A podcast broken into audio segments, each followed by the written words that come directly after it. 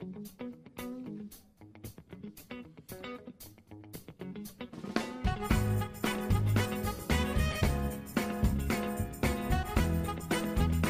Fala galera, sejam bem-vindos ao Burncast, o seu podcast de entretenimento e cultura pop da Burn Company. Você pode ouvir o nosso podcast no Spotify, no Deezer e em outras plataformas de streaming de áudio, ou através do nosso site que é burncast.com.br. Lá você também pode assinar a nossa newsletter e sempre vai receber os episódios novos e conteúdos exclusivos no seu e-mail, além do acesso ao nosso grupo no Telegram, onde você pode sugerir pautas, conversar com a gente, enviar mensagens de áudio, entre outras coisas. E não se esqueça de seguir as nossas redes sociais, que é Podcast Burning no Facebook Facebook, Twitter e no Instagram. E hoje nós estamos aqui para falar das amizades na cultura pop. E como nós sabemos, e é bem óbvio isso, amigos são uma das melhores coisas da vida, seja na vida real ou na ficção. E pensando nisso, nós trouxemos algumas grandes amizades da cultura pop, de pessoas que dão valor a seus amigos acima de muitas outras coisas, o que sempre torna a jornada às vezes até mais difícil, mas no final não menos proveitosa. Eu sou o Pedro Prado. E eu sou o Guilherme Cepeda. E hoje nós estamos aqui com nossos velhos amigos, Marco e Laís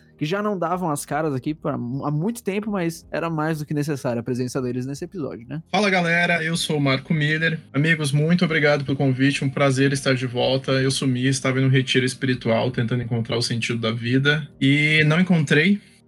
Era isso que eu ia falar, não achou. Não achei, não achei. E eu sou a Laís Alves e tô aqui de novo aparecendo assim com essas participações especiais e tão queridas do meu coração. Muito obrigada, gente, por ter me chamado de novo. E começando nossa lista, temos Sam e Frodo do Senhor dos Anéis. Todo mundo sabe, né, que sem a ajuda do fiel Sam, o Frodo jamais teria conseguido chegar tão longe para destruir o Anel e salvar a Terra-média. Sam é o melhor companheiro nessa jornada, né, e mesmo que o Frodo não dê o devido valor, ele está ao seu lado o tempo todo. E conforme a história passa, o Frodo vai enfraquecendo sobre a influência do Anel, e Sam literalmente o carrega nas costas para continuar a sua jornada jornada. Plus também do Senhor dos Anéis é a relação do Gimli e do Legolas, né? Tipo, não tem como você... Na verdade, é, é a amizade que eu mais gosto do, dos filmes. Porque é muito engraçado a rixa que eles têm. E, tipo assim, é, é bem clichê até, né? No início eles têm aquela rixa histórica entre anões e elfos, mas no decorrer né, da missão e conforme a necessidade também da missão vai fazendo eles, eles se unirem e às vezes se defendendo e tudo mais. E é muito engraçado ver eles ali competindo principalmente no final, que eles começam a competir quantos orcs, orcs cada um já matou. É, não sei como que eles fizeram e tudo mais, é muito boa essa rixa. Seguindo com uma dupla um pouco mais atual nesse caso, que é Otis e Eric, de Sex Education. Né? A amizade dos dois, ela quebra alguns tabus na sociedade e até mesmo na cultura pop, né? Que sempre constrói alguns estereótipos e principalmente no que, na, na questão de, de amizades masculinas, né? Porque o Otis e o Eric, eles são amigos é, extremamente íntimos, então eles compartilham não só a sua vida diária, mas também seus sentimentos, suas frustrações. Eles brigam também, porque é coisa de amigo, acontece. Então é, é muito legal ver uma, uma amizade dessa, e principalmente do, do Eric, que é gay, e do Otis, que é hétero. E tipo, eles tratam isso de uma forma extremamente natural, clean, que infelizmente a gente tem que, que saudar a existência né, da, da, de uma amizade como essa ser representada, porque ainda assim não é algo natural né? Que é natural aos olhos de muita gente. Né, não é algo normal aos olhos de muita gente. Então, eu particularmente eu acho muito legal a amizade deles e é um, acho que é uma representação muito boa para uma nova geração que, que, só se acostuma, né, com essa, no, com essa normalidade, né, que já deveria ser normalidade há muito tempo atrás. Eu particularmente gosto muito da amizade dos dois, por mais que eu tenha visto alguns episódios só de Sex Education, mas achei um ponto muito interessante, justamente por isso que você falou, Pedro, de quebrar esse tabu, né, que um cara gay não pode ser amigo de um hétero, porque senão ele tem interesse, e também isso vai para as meninas também. Uma lésbica não pode ter uma amizade com uma menina hétero, porque ela também vai agir com interesse, ou aquela famosa coisa, né, meninos não podem ter amizade de verdade com meninas, né. Então é muito legal, finalmente, uma série adolescente colocar, jovem adolescente, né, colocar isso em pauta para normalizar uma coisa que, na verdade, é totalmente normal. Eu não vou mentir, eu fico muito feliz com muitos amigos héteros que me entendem e que abrem o coração para mim e que ao mesmo tempo param e me ouvem ali sempre que eu preciso. Eu me vejo nos dois ali. Eu posso citar vários nomes de, de amigos assim que, que estão sempre ali para mim. Isso é bem bacana. Seguindo com a lista, nós temos aqui Goku e Kuririn. Muita gente lembra de Dragon Ball por causa da amizade de Goku e Vegeta, que também é válida, e compreendo isso. Mas a, a, o lance do Goku e do Vegeta, por mais que seja uma amizade, sempre foi uma rivalidade muito forte, né? Inclusive até com antagonismo, de certa forma, em certos períodos. Porém, Goku e Kuririn, desde o início, desde o princípio, sempre foram fiéis escudeiros, né? Por mais que é notório que o Goku é claramente muito mais poderoso que o Kuririn. E assim, um sempre cuida do outro. Porém, a realidade é que sempre era, na verdade, o Goku ressuscitando o Kuririn, né? E, mas é isso, Dragon Ball ele também tem todo esse lance em cima de amizades. Inclusive, isso é apontado quantas vezes o Goku já não comprou treta dos amigos, ou porque um amigo foi espancado, ou porque um amigo foi morto. E, enfim, é, o, o, anime por si só ele já se baseia bastante nessas relações e presenteou também bastantes amizades memoráveis. Bom, e falando em anime, eu acho que também é muito válido a gente citar a amizade entre Naruto e Sasuke, que é baseada totalmente numa rivalidade muito interessante, assim, porque ambos são crianças, aquela rivalidade de eu sou melhor que você. Mas no fim, eles começam a nutrir uma coisa muito de família, principalmente, né? Porque são dois personagens que não possuem família, dois personagens que são órfãos. E é muito legal ver como essa rivalidade, na, na verdade, começa a alimentar esse companheirismo dos dois. E que no momento em que ambos se encontram em momentos ali com vilões do, do anime ou embates importantes, eles sempre estão lá para salvar a vida um do outro. Seguindo aqui com a lista, nós temos em quarto lugar Apollo Creed e Rock Balboa, que também, assim como vários clichês de amizade que a gente vai citar aqui, os dois começam como rivais, até mesmo tipo inimigos, assim. O Apollo e o Rock, eles viram suas narrativas, né, ambas, uma, a história do campeão e a história do Rock, que era um zero à esquerda, que acabou colidindo, porque o Apollo viu na oportunidade de enfrentar o Rock ali uma, um, um, tipo de gancho publicitário, né? Uma chance de, de gerar um buzz na, na luta entre os dois. Porque, putz, por que, que o campeão estaria enfrentando um, um Zé Ninguém, né? E mesmo com a inevitável derrota do Apollo, que não acontece no primeiro filme, só vai rolar lá no segundo, ele sempre demonstrou muito apreço, né? Muito respeito pelo Rock, porque, tipo, ele sabia que, acima de tudo, ambos né, compartilhavam do mesmo sentimento, da mesma garra. A mesma garra que levou Apollo a ser campeão foi a mesma garra que levou o Rock a derrotar ele. Né? Assim como isso é desenvolvido também em outros filmes. E, enfim, essa amizade ela foi tão longe e ela até gerou, acabou gerando um retorno da franquia. Hoje, a franquia Creed se dá conta com Adonis, né? Que é o filho do Apollo. Então é, é, muito bacana e acaba consagrando aí essa franquia como uma das maiores e até melhores antologias do cinema. Né? Por mais que ela seja uma parada bem de nicho, de esporte, é um clássico do cinema, né? Inegável. E agora chegamos numa dupla icônica, que é o Timão e o Pumba. A amizade dos dois, diferente dos que já comentamos aqui, ela começou num jeito um pouco estranho. No começo, o Timão se recusava a chamar o Pumba de amigo, chamando ele apenas de um bom conhecido. E ao longo da jornada, né, do, dos filmes do Rei Leão e também dos livros e afins derivados, né? É, os dois perceberam que eles não conseguiriam sobreviver um sem o outro, tanto no sentido literal quanto no figurativo também, consolidando de vez uma amizade que é lembrada por todos os fãs da Disney e do Rei Leão. Inclusive, muita gente esquece da existência do terceiro filme do Rei Leão, que inclusive mostra muito dessa parte da amizade dos dois, e é um ótimo filme. É, o terceiro filme é um grande retcon, né? Porque eles tentam justificar, eles na verdade dão origem à, à relação dos dois, e começam a inserir, né, onde a relação dos dois se passa no, nos filmes e tudo mais. E o Timão e o Pumba são tão icônicos, né, que eu acho que é aquele famoso caso que os coadjuvantes chamam mais atenção até que os protagonistas, né, porque todo mundo ama esses dois. Eu acho que é até mais fácil lembrar deles das cenas deles do que. Tudo bem, né? Rei Leão tem muitas cenas icônicas, não tô falando que não tem, desmerecendo isso. Mas Timon e Pumba, assim, é icônico demais, gente. Não tem como não gostar desses dois. Puxando para o nosso sexto lugar, e é um lugar nacional aqui, agora falamos de Chicó e João Grilo. O cinema nacional ele é representado com os protagonistas de O Alto da Compadecida, que é um clássico do cinema brasileiro. E mesmo que as intenções da dupla sejam moralmente questionáveis, né, porque eles são meio que dois charlatães, né, os dois personagens cativam a todos por onde quer que eles passem, né? E eles sempre deixam um rastro de histórias. Então eles são bem aquele arquétipo do, daquele, daquele cara proseador, contador de história, que vai tentar te, te enrolar, mas no final eles têm um, eles têm um bom coração, sabe? E o que é bonito na, na, amizade deles é que o filme chega a um ponto de desafiar a amizade deles, onde eles são desafiados pelo próprio diabo após a morte. E ainda assim eles permanecem fiéis um ao outro e sempre visando a amizade deles. Seguindo nossa lista, ainda com produtos nacionais, nós temos a Turma da Mônica, que é, na verdade, a gente pode contar uma parcela incontável de pessoas, né, nascidas ali entre os anos 80 e 90, que com certeza aprendeu a ler com Maurício de Souza e a turma do Limoeiro, né, do bairro do Limoeiro. E sempre foi tudo por amizade, assim. A gente lê as histórias, a gente sabe que rola treta, rola confusão, rola criança apanhando de outra criança, mas no final é todo mundo amigo, até, até porque a infância é meio que isso, né? E eles ficam juntos até o fim, e é muito legal porque isso foi além, e hoje, e a gente já falou também isso em diversos episódios, que isso vai muito além porque tem a HQ graphic novel que chama Turma da Mônica Laços, que também serviu de inspiração para o filme, né? O filme live action Turma da Mônica, né? Com, com atores, com crianças ali interpretando esses personagens. E é muito incrível o rumo que a Maurício de Souza Produções tomou, né? Uh, a gente muita gente, a gente já também falou isso aqui, que muita gente acha que a Turma da Mônica fica recluso no gibizinho ali de criança que serviu e serve para alfabetização, mas as pessoas não consomem o resto. Tem graphic novel, que é uma, aí é uma linha um pouco mais, mais profunda para quem quer uma, um, uma visão diferente sobre aqueles personagens. E agora tá tendo os filmes, que inclusive o segundo filme já tá confirmado.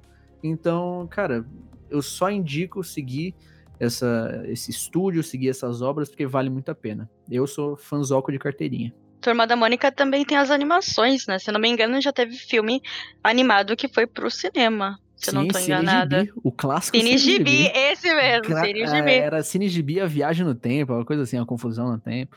As animações eram, nossa, uma extensão maravilhosa dos quadrinhos, dos gibis. Eu mesmo fui uma das pessoas que aprendeu assim a ler, que teve seu gosto pela leitura com Turma da Mônica, assim. Tenho certeza que todo mundo que tá aqui de alguma forma também foi influenciado. É, não só lendo, né? Não só lendo Turma da Mônica, mas também a forma como tinha as atividades no meio, que estimulava Sim, a gente nossa, ali com a história, né? Com a história, preencher, escrever. E eu, eu lembro. Tinha eu os almanaques da Turma da Mônica também, sim, que era só sim. disso. Era perfeito. Então, eu lembro que até eu hoje. esperava eu... minhas férias para ter o almanacão de férias, gente. Aquilo era enorme, tinha só tinha atividade. Eu ficava louco esperando entrar de férias já para pedir pro meu pai na banca comprar. Eu sumia com aquilo, tipo, eu não queria fazer mais nada. E, é e não só isso, cara. É, se a gente for pegar, tem mangá. Teve a turma da Mônica Jovem que fez um puta sucesso. Foi um estrondoso sucesso. Muita gente achou que ia ser estranho. E, cara, é, rola um estranhamento no início, mas eles se encontraram muito nesse, nesse nicho. E hoje tem até a animação da turma da Mônica Jovem. Assim como tem Chico Bento Moço, que também é muito legal. Então, enfim, e eles seguem fazendo as histórias aí para diferentes públicos-alvo e tem funcionado muito bem, sabe? Então, putz, eu, eu fico muito feliz. E realmente, e, e, conhecendo a galera que faz as graphic novels, né, que são essas, essa, esses quadrinhos de personagens do universo Turma da Mônica sob a visão de outros autores, cara, é, é fantástico ver a riqueza desse universo, sabe? Ver como cada pessoa tem uma visão sobre esses personagens, é realmente um negócio que me deixa com o coração quentinho. Assim. E seguindo aqui a nossa lista, temos Harry, Ron e Hermione, de Harry Potter. Vamos fingir aqui que a Hermione que escreveu os livros, né? Que dada devido aos acontecimentos aí, a gente esquece quem escreveu e foca na obra. Os colegas de Hogwarts cativaram a geração inteira, enfrentando os maiores perigos juntos desde pequenos. Desde o começo, quando descobrem a Pedra Filosofal em uma narrativa muito mais fantástica e até mesmo infantil, até a tentativa final de acabarem com Voldemort, em uma história mais densa e pesada. Eles criaram a figura de uma das mais belas amizades do cinema recente. E Harry Potter é um grande marco, porque assim como no, nos filmes, né, trouxe trouxe muitas amizades reais pra, pra galera. Eu posso falar que tem um, um, grupo de amigos aí que se conheceu e mantém contato até hoje por causa de Harry Potter. Seguindo aqui para nossa nona posição, nós temos Homem de Ferro e Capitão América. E se houve uma questão mal resolvida no MCU e que machuca o nosso coração foi a relação entre o Capitão Rogers e Homem de Ferro, que era né, o egocêntrico Tony Stark. Tudo começou com eles. Um foi o primeiro Vingador, o outro foi de fato o primeiro filme do universo, e tudo de certa forma foi girando ao redor deles, né, desde então. E é verdade, assim, se a gente for analisar, teve Jaqueta Amarela, teve Dínamo Vermelho, teve Abominável, teve tudo quanto é tipo de vilão nas mais distintas histórias, porém, no final, tudo acabava se voltando para a relação dos dois. O conflito entre um líder e outro. Isso culminou em Era de Ultron, culminou em Vingadores 1. Todos esses conflitos foram acontecendo aos poucos e acabaram culminando, claro, em Guerra Civil, que aí foi a cisão quase que final dos dois. E aí a gente viu dois amigos se batendo, né? E é bem tenso isso. Então é muito engraçado ver também como esses dois foram crescendo e evoluindo como personagens no decorrer da jornada, né? Foi bonito ver o soldado, né, que não tinha nada de especial, se tornar o cara mais digno de todos, e também foi bonito ver o cara que era o homem egocêntrico e egoísta que acabou se sacrificando por todos. Então, o desenvolvimento dos dois talvez seja o melhor de todo o universo Marvel. Ali correndo um pouco pro lado da amizade, mas já crescendo para algo mais sentimental, para algo mais amoroso, uma dupla que eu gosto muito é a Romanoff e o Hulk. Porque, assim, são dois personagens extremamente distintos em seus poderes ou habilidades, em suas narrativas dentro do universo Marvel, mas que ele, eles conseguiram unir de uma forma tão bonita, tão simples e pura. Você vê como a Natasha se importa com o Banner e como o Banner sabe que ele é tão bruto, que ele é tão abissal, que se ele ficar perto dela, ele pode machucá-la, então ele tenta evitar essa aproximação. E você vê que ela continua ali na insistência, porque ela sabe que os dois têm coisas em comuns, que os dois têm uma, uma certa ligação. Eu acho muito bonita essa relação que foi mostrada dos dois. Eu queria citar isso. Eu detesto. Infelizmente estragaram com o romance, né? Mas tudo bem.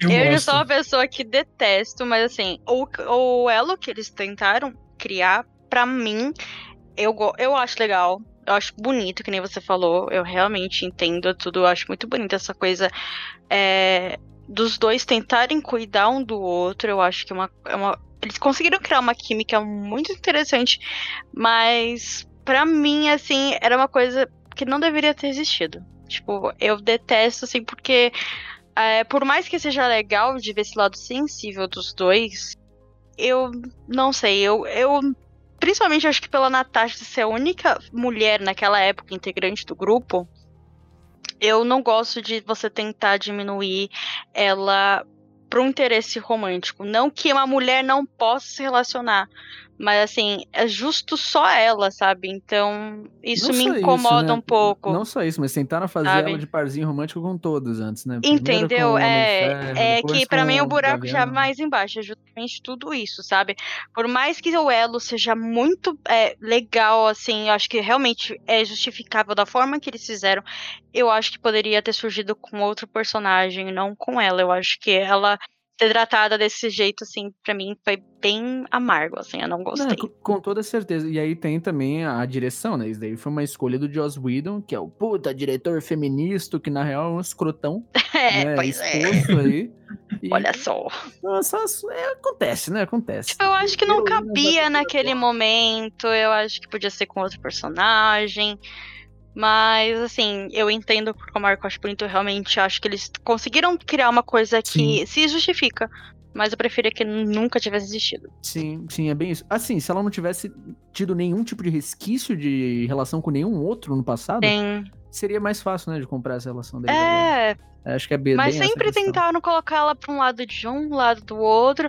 E não, assim, é, pô, a Natasha, ela sabe usar a aparência dela, ela como um todo, para as finalidades dela, para o que ela deseja fazer. E às vezes esse, essa linha ficou muito tênue entre, nossa, ela tá ficando apaixonada ou ela tá só, tá só usando o cara. Então, eu acho que faltou deixar, para criar isso, deixar um belo abismo entre uma coisa e a outra, sabe?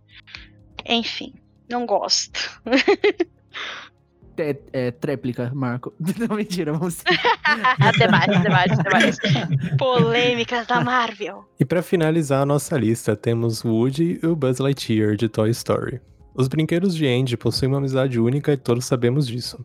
Juntos, em bons e maus momentos, eles passaram por diversas aventuras, assim como momentos extremamente perigosos, cheios de obstáculos. Mas no fim, eles continuaram juntos, entre aspas, né? No começo, os dois se estranharam, né? Porque o Woody tinha uma certa dominância ali no ambiente e o Buzz, estranho, chega e toma a atenção de todos, né? Eles geram várias brigas, discussões e, inclusive, algumas tramas dos filmes são baseadas e giram em torno disso, né? Mas eles aprenderam a viver com suas diferenças e cresceram nesse processo, né? Assim como sua amizade. Não é à toa que uma das principais músicas da trilha sonora de Toy Story é Amigo Estou Aqui. Meus amigos, meus amigas. eu devo confessar, uma das primeiras experiências que eu chorei feito um coitado, assim, aquele choro que você sente até culpa de estar chorando tanto, foi uma no Toy Story 3. Nossa, é que Toy Story, assim, aqui pra mim e pros meus pais, é o filme da nossa vida, assim, porque eu, desde criança, sempre fui apaixonada em Toy Story. Uma coisa assim, de. Acho que o 2 já tinha uma certa idade. De eu subir na cadeira do cinema e gritar para todo mundo: Woody, cadê você? Eu vim aqui só pra te ver. tipo, é nesse estilo que eu É gostava de Toy Story. Então, assim, eu já chorava no primeiro porque era emotivo pra mim. O segundo, a história da Jessie, pra mim, aquilo lá pra uma criança não é nada saudável. Porque se destrói. De eu chorar pra minha mãe e falar, mãe, o que, que é isso? Não pode abandonar a bonequinha. E terceiro, então, que eu já tinha uma certa idade e assisti aquilo depois de anos, aquela turminha maravilhosa com os meus pais. Nossa, é tudo e nada ao mesmo tempo, né? Porque você entra na, na sala de cinema, putz, vou ver eles de novo, que coisa mais gostosa, e você sai devastado. Tipo, Toy Story, ele consegue, assim, animar meu coração e destruir ele ao mesmo tempo. Tem esse poder, assim, sobre a minha pessoa. Essa amizade, pra Esse mim, é poder- tudo. Pixar, né? É o poder Pixar, é. Mas é que Toy Story, Nossa. assim, pra mim, é outro nível. Ah, cara, e eu vou te falar, eu, eu assisti com a Aline o, o 4, que muita gente dividiu até o Sans, né? Muita gente acha que é desnecessário. E de fato, se você quiser terminar no 3, tá suave. sua É, vida, super né? de boa mesmo. O 4, eu até vejo ele mais como um epílogo, sabe? Uma... Se você quiser, tá lá. Se não quiser, tá bom também. Então, pra mim, acabou no 3 ali. O 4, pra mim, realmente desnecessário. Mas não é um filme assim. Putz, que filme ruim. Não, é mal gostoso. Foi assistir eu, meu pai de novo, minha mãe no cinema. Até meu namorado foi junto dessa vez. Então, assim, pra mim também foi uma experiência super gostosa. A gente foi até num cinema aqui da, da cidade do interior que eles moram. Então foi, sabe, uma coisinha muito emocional, porque a gente realmente tem um apego muito forte com Toy Story. Mas, assim, é um filme que tá lá, não atrapalha, também não acrescenta. Ah, eu acho que acrescenta sim. Principalmente na questão do Woody, acho que dá um não dá um fim, mas conclui a jornada dele não só com o Andy, mas é, até com a própria Bonnie, porque era muito inevitável. Não, é. Era muito inevitável essa questão. E tipo, falando do Woody, realmente, né? Porque até a criação do personagem, ele sempre teve esse aspecto mais egoísta, né? Tanto que ele é realmente pra ele ter sido um vilão. Tá? E a Pixar É viu isso. que aquilo ficou meio pesado, ficou tão apropriado e, e, e arrumaram, né? Então, se você assistir os quatro filmes e ver o que aconteceu com o Woody, tipo, realmente ele, ele serve pra fechar o arco do Woody.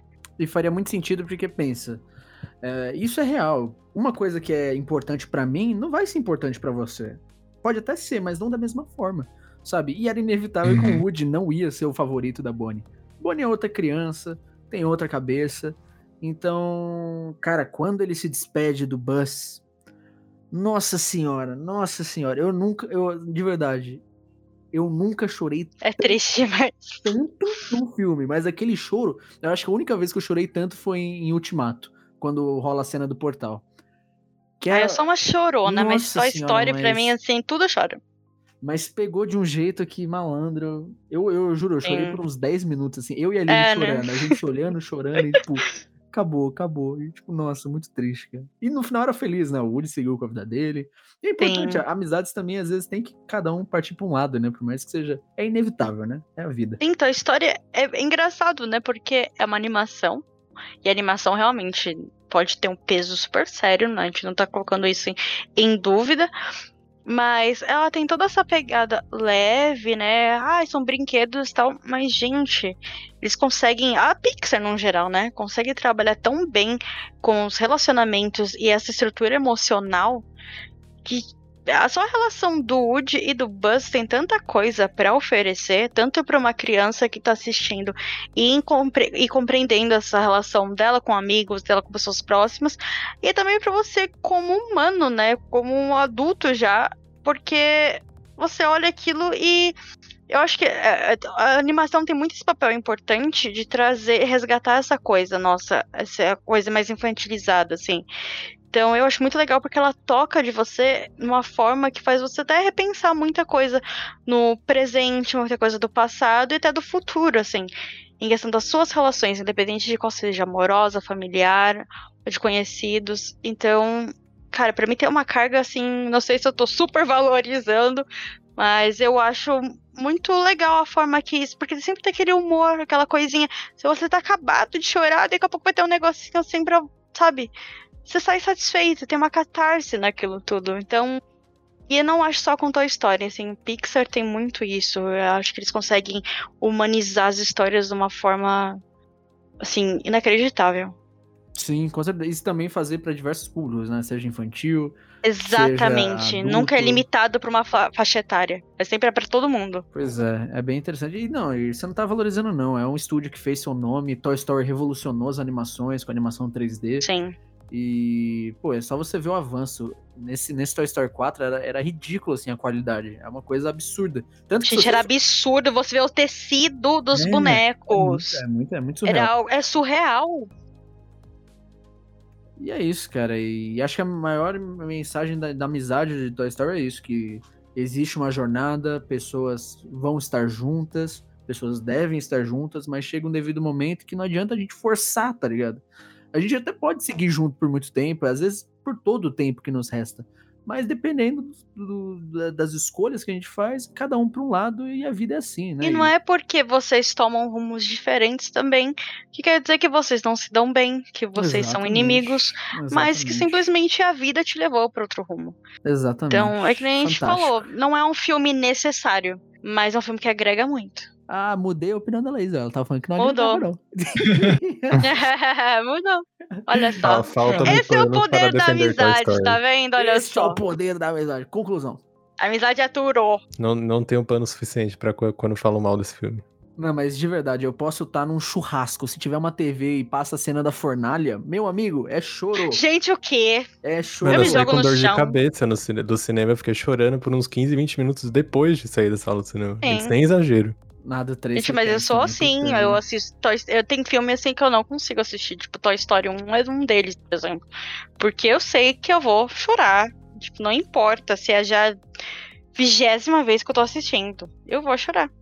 Tocar, amigo, eu estou aqui, assim.